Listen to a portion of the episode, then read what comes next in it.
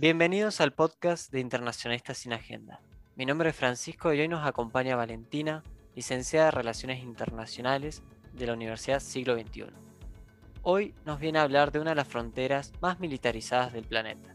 Entre todos los desacuerdos territoriales existentes, la disputa por la región de Cachemira destaca por confrontar a dos potencias nucleares, India y Pakistán.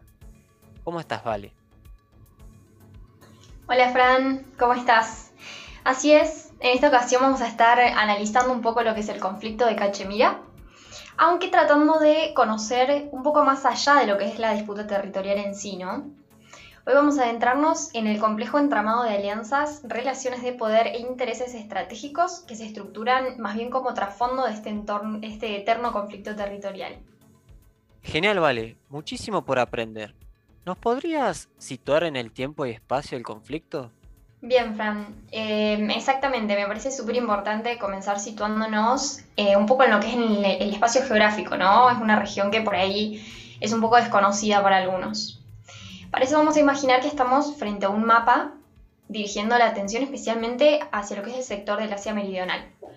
Vamos a ver que justo entre el norte de India y el noroeste de Pakistán se ubica la región de Jammu y Cachemira. Es un territorio montañoso continuo al Himalaya y aunque está disputado por ambas potencias, como mencionaba Fran, cerca de dos tercios del mismo se encuentra actualmente bajo administración india.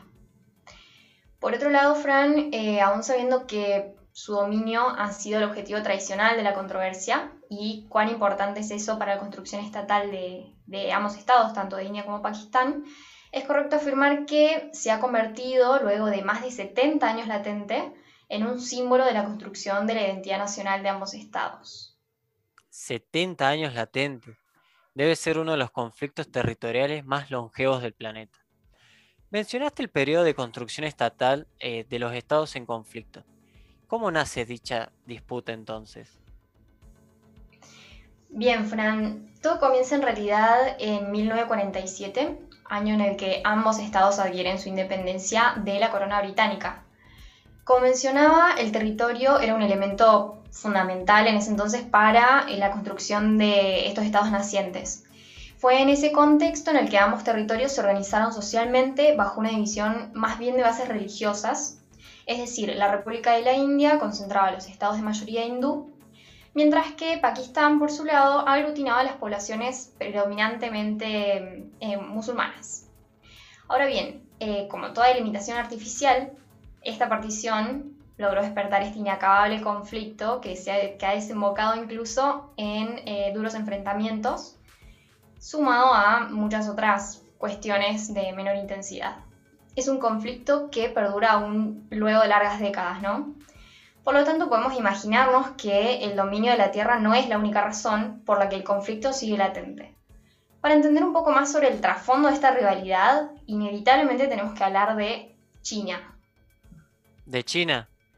Definitivamente un nuevo e importantísimo jugador en el tablero mundial. Ni que hablar en nivel regional. ¿Qué rol juega entonces China en dicha disputa? China en realidad como actor eh, dentro de esta cuestión en particular podríamos decir que tiene varios frentes. Indudablemente su ascenso tanto a nivel regional como global redefinió los intereses y la importancia del territorio disputado, ¿no? Incrementando por supuesto las fricciones entre las partes.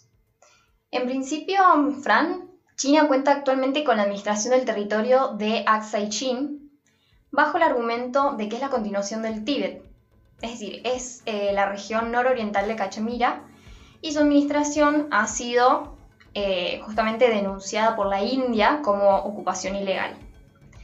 Sin embargo, a pesar de ser uno de los involucrados en la disputa territorial, China de ninguna manera se posiciona a la altura de India y Pakistán, ¿no? Sino que asume un rol que busca más bien eh, consolidar su imagen de mediador y restaurador del orden dentro de la región. Perfecto, vale. Ahora bien, sabemos que China cuenta hoy en día con una apretada agenda estratégica.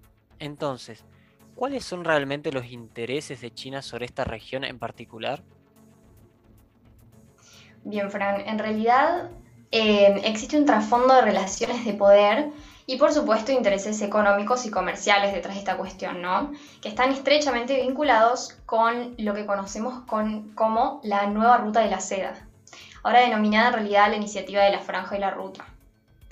A partir de esta estrategia, lo que China en realidad está haciendo es tomar presencia en distintos países mediante una serie de relaciones asimétricas que consisten básicamente en el financiamiento de obras de infraestructura y préstamos a países con poca capacidad de crédito, como lo son, por ejemplo, Djibouti y el Congo en África, solo por mencionar eh, algunos casos, ¿no? O sin ir más lejos, incluso países latinoamericanos como Uruguay, Venezuela, Bolivia, incluso Argentina. Eh, exactamente lo mismo sucede en Maldivas, en Sri Lanka y en el puerto de Guadar en Pakistán, que si agarramos un mapa y trazamos estos puntos, vamos a ver que eh, China logró no solamente rodear geográficamente a la India, sino que también logró el monitoreo del Océano Índico y el control de la comunicación en transporte marítimo.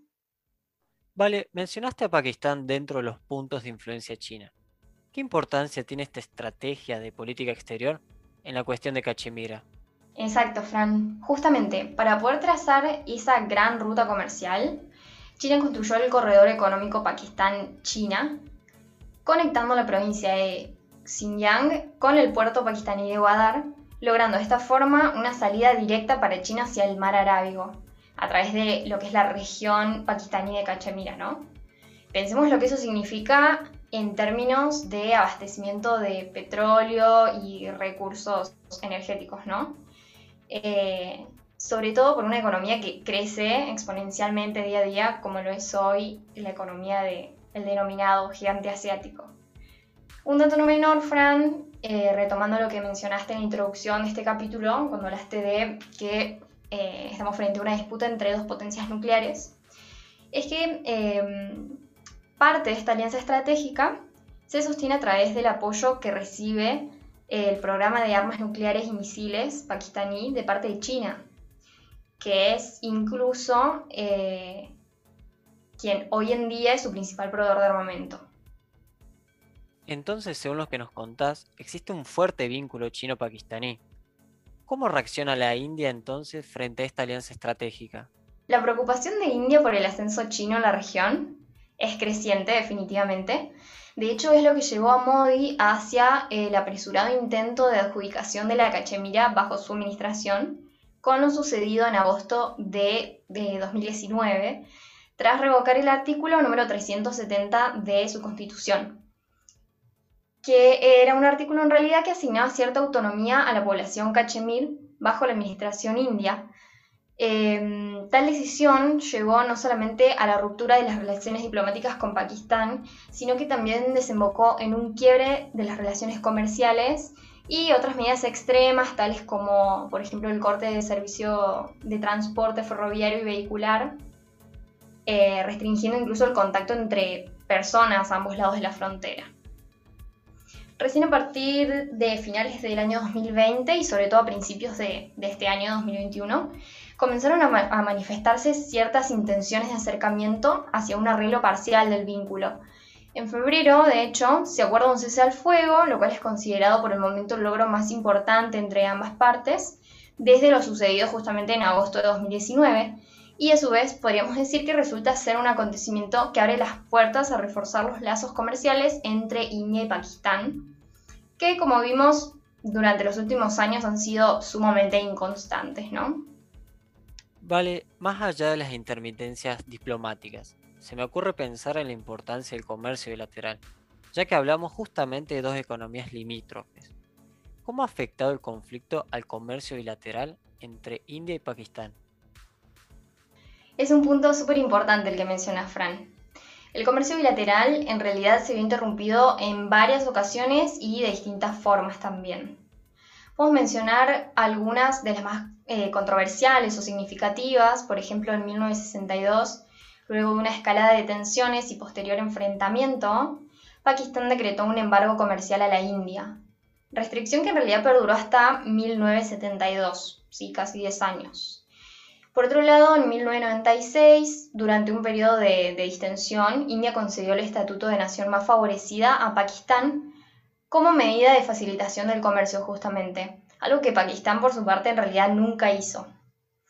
Eh, de todas formas, este estatus especial se mantuvo hasta el ataque de Pulwama, que ocurrió en febrero de 2019, que fue en realidad un atentado con un coche bomba a un convoy con personal militar indio en la frontera, em, frente a lo cual India em, elevó los derechos de aduana de todas sus exportaciones al 200%. Por otro lado, Fran, teniendo en cuenta el contexto de crisis que estamos atravesando por la pandemia, las restricciones comerciales decretadas tienen un impacto eh, aún más hostil para ambos países, ¿no? Sobre todo para los dos estados, eh, que son en realidad dos países cuyas poblaciones son algunas de las más golpeadas en este momento en el mundo, ¿no? Al parecer, ambas dirigencias percibieron que frente a esta situación crítica son más beneficiosos los vínculos de cooperación que los de confrontación, por lo que el pasado mes de abril de este mismo año, el Comité de Coordinación Económica de Pakistán, junto con el ministro de Finanzas pakistaní, decidieron levantar la prohibición de importar azúcar y algodón de India, la cual es una medida tomada en realidad frente a la escasez de materia prima en el sector textil, ¿no? que es uno de los sectores más productivos eh, destacados de, Pakistán, eh, ocasionado por un largo periodo de malas cosechas. Parece un panorama bastante complejo y lejano aún de una resolución definitiva. De todas formas, Valen, retomando la importancia que reviste Cachemira para trazar esta ruta comercial China-Pakistán, ¿crees que factores como el comercio y el potencial desarrollo económico que eso puede traer a la región resultan un punto de distensión entre las partes? Definitivamente, Fran. Creo que un aprovechamiento del posible desarrollo económico que puede traer la iniciativa china podría transformar a Cachemira eh, en una puerta de, más bien enlace entre los tres estados, ¿no? India, Pakistán y China. Además de dar un respiro a la población que vive en una zona, en una zona sumamente militarizada hace varias décadas ya. Lo mismo sucede con eh, las partes intervinientes. De hecho, India, que es el actor más reticente dentro del conflicto de Cachemira, podría también beneficiarse del corredor económico. Sin embargo, lo que impide eh, en parte dicho acercamiento es el exacerbado nacionalismo del primer ministro indio, Narendra Modi, y del partido de turno, justamente el Partido Nacionalista Indio, que lejos de buscar soluciones ha logrado incrementar las fricciones en los últimos años. El corredor a su vez puede determinar un futuro para Pakistán, convirtiéndolo en una especie de pivot económico entre el mar Arábigo y las regiones de Asia Meridional, Oriental y Central. Es una cuestión muy interesante.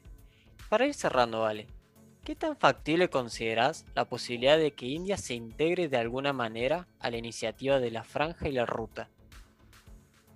Bien, Fran, eh, todo indica que dicha estrategia resulta definitivamente una oportunidad para la India, ¿no? El crecimiento exponencial de China eh, en el último tiempo lo dejó atrás en la carrera hacia el liderazgo regional por lo que India en realidad debería adaptarse y pensar en buscar más bien una estrategia que lo lleve a beneficiarse de ello. Cabe aclarar de todas formas que, por más austeras que sean las relaciones indochinas en torno a la cuestión de Cachemira y Pakistán en términos comerciales, el vínculo bilateral es muy activo. No olvidemos que estamos hablando de las dos demografías más importantes del planeta, ¿no?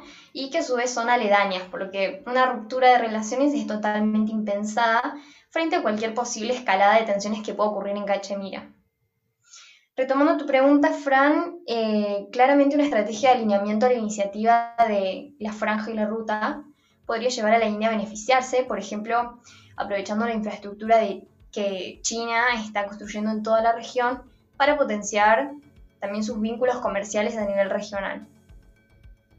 Finalmente, Valen, ¿cuál crees que podría ser un posible escenario futuro a nivel regional frente a este conflicto? Bien, creo que tanto India como Pakistán son dos potencias que sin dudas tienen un rol protagónico eh, tanto en el presente como en el futuro de Asia. Sabemos también que el conflicto de Cachemira además eh, tiene un significado identitario súper importante para ambos estados, cuestión que llevó a convertirse incluso en lineamientos estructurales de la política exterior de ambos, ¿no? Sumado a ello, luego un periodo tan, tan extenso de tensiones y distensiones, el alcanzar una resolución definitiva definitivamente no será tarea sencilla, ¿no? Menos aún con el creciente surgimiento de nuevos factores que, como vimos, redefinen constantemente las relaciones de poder y los intereses estratégicos en la región. Vimos también que la creciente presencia de China en el continente es inevitable y sus intenciones estratégicas están más que claras. Ahora bien, será decisión y sobre todo eh, voluntad tanto de India como de Pakistán de cooperar en pro de mantener la estabilidad de la región, algo que sin dudas impulsaría el desarrollo económico y el comercio, no solo en sentido bilateral entre, ambos estados, sino también eh, a nivel regional en general. Bien, Valen, nos despedimos entonces. Muchísimas gracias por formar parte de este podcast y por darnos a conocer un poco más del conflicto de Cachemira y todo lo que sucede tras bambalinas. Gracias a vos, Fran, por acompañarme en esta ocasión. Un gusto. Y gracias a todos ustedes, nuestros oyentes, por escucharnos. Los invitamos a seguir a Isa en las redes sociales y sumarse a nuestra comunidad aportándonos lo que les interese de las relaciones internacionales. Hasta la próxima.